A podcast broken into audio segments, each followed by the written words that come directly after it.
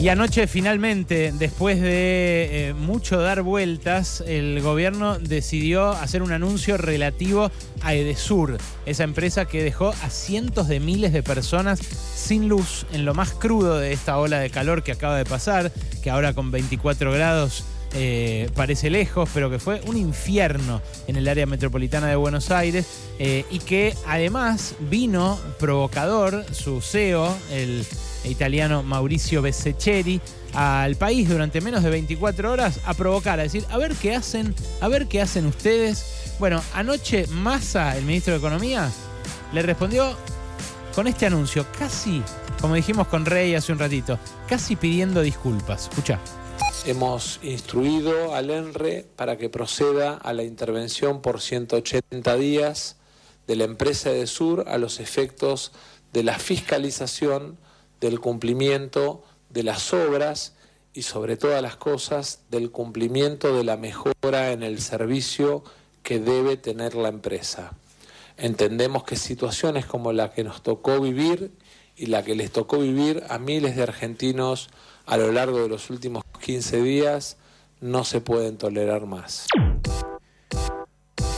Por supuesto que no se pueden tolerar más situaciones como las que nos tocó vivir ahora, pero estas situaciones las vivimos desde hace mucho tiempo con esta concesionaria.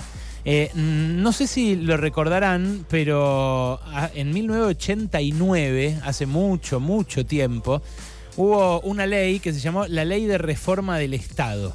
Eh, en esa ley eh, que presentó el propio Carlos Saúl Menem en el Salón Blanco de la Casa Rosada, estaba contenido el germen de las privatizaciones. Y al presentarla, Roberto Dromi, el entonces ministro de Obras Públicas, ministro privatizador, que hace poquito volvió a los titulares porque eh, le aconsejó a Federico Sturzenegger, al parecer cuando empezaba el gobierno de Macri, que expropie C5N y los hoteles de Cristina. Pero en aquel momento lo que dijo Dromi fue, nada de lo que deba ser estatal permanecerá en manos del Estado.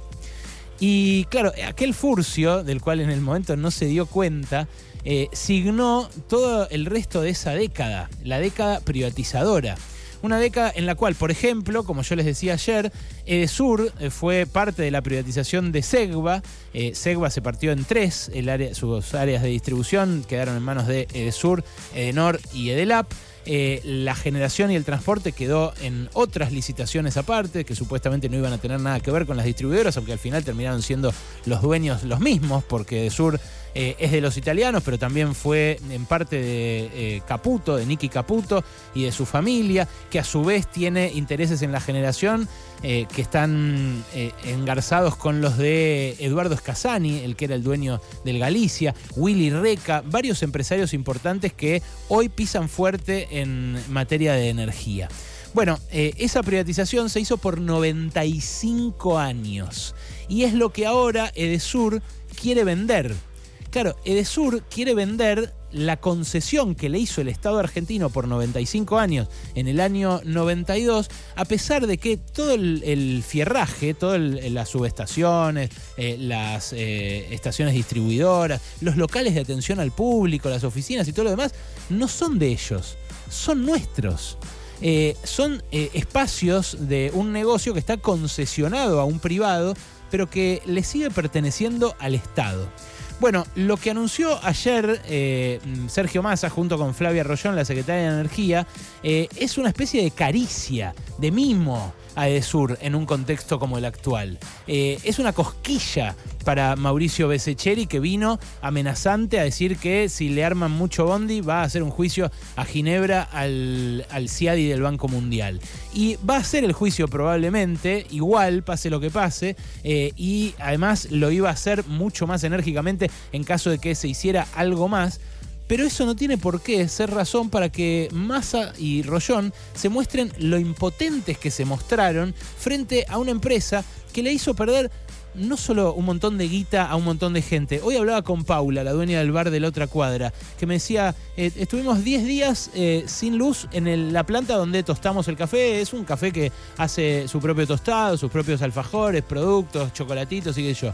Perdió todo el chocolate, Paula, todo el chocolate que tenía eh, almacenado. Imagínate los pescaderos, imagínate los carniceros, todos perdieron miles y miles de dólares en materias primas eh, y en mercadería que pensaban vender. ¿Eso se lo va a pagar Edesur? ¿Se lo va a pagar el Estado? ¿Se lo va a pagar la Secretaria de Energía?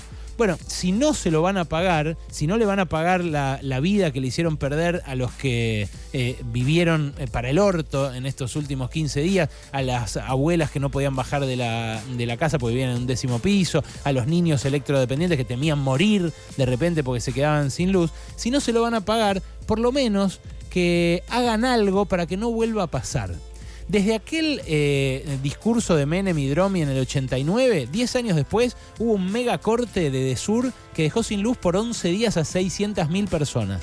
Ya ahí había argumentos para echarle flit y que se volvieran, que se volvieran por donde vinieron los concesionarios de una compañía que en esos años hizo muchísima guita. Me acuerdo yo todavía los regalos que le hacían las privatizadas a los colegas más grandes de la sección de economía, de los diarios, de las agencias de noticias de ese momento, que eran realmente muy, muy ostentosos. Era una época en la cual mucho dinero cambiaba de manos y mucha gente del poder económico hacía grandes negocios. Después vino el colapso de las privatizaciones y el kirchnerismo que creó el injerto de no revocar las concesiones, no reestatizar los servicios que habían sido privatizados, sino montar encima una maraña de subsidios. ¿Para qué? Para que no aumentaran las tarifas, como decían los contratos que tenían que aumentar, eh, pero para que se mantuviera más o menos todo funcionando de la misma manera. Bueno, lo que habría que desandar para que eh, las cosas funcionaran bien serían un montón de cosas, porque algunos me preguntan, ¿y cuál es la salida, Berco, en este momento? Y habría que desandar los tratados bilaterales de inversión de los años 90 que permiten que nos hagan juicio en Ginebra, en el CIADI, por una decisión soberana como es que alguien no te da luz durante 10 días y lo rajás como concesionario. Eh, habría que desandar aquellas privatizaciones que ya le hicieron ganar muchísima guita a los empresarios extranjeros, como Enel, que es una empresa estatal italiana, eh, y a sus socios locales. Pero también, sobre todo, eh, habría que desandar esta lógica del Estado impotente que aparece y hace un anuncio sobre el anuncio del anuncio, porque la intervención que anunciaron ayer que es que el Estado verifique que a partir de ahora se hagan las inversiones, es algo que el Estado ya debería estar haciendo. Eh, y es más, si no debería estar haciéndolo de oficio, lo debería estar haciendo por la veeduría que anunciaron hace un mes, que es menos que la intervención de anoche, pero que es parecido a la veeduría que había desde hacía seis meses de los anteriores cortes que hubo. Porque ahora va a volver a haber cortes en invierno. Eh, en invierno no hay el pico de demanda de los aires acondicionados, pero hay mucha gente que se calefacciona con el aire acondicionado. Con lo cual también hay un pico y un cuello de botella eh, en la distribución eléctrica. Ahora, sobre todo esto, la verdad, hasta ahora no nos han dado respuestas. Hoy Ernesto Tenema y Jairo Straquia la entrevistaron a Flavia Rollón, la nueva secretaria de Energía, la que trajo masa de Salta, y ella les decía esto. Es una intervención de control y fiscalización. La quita de la concesión, eso podía, demora mucho más tiempo, primero para preservar los intereses del Estado, ¿no?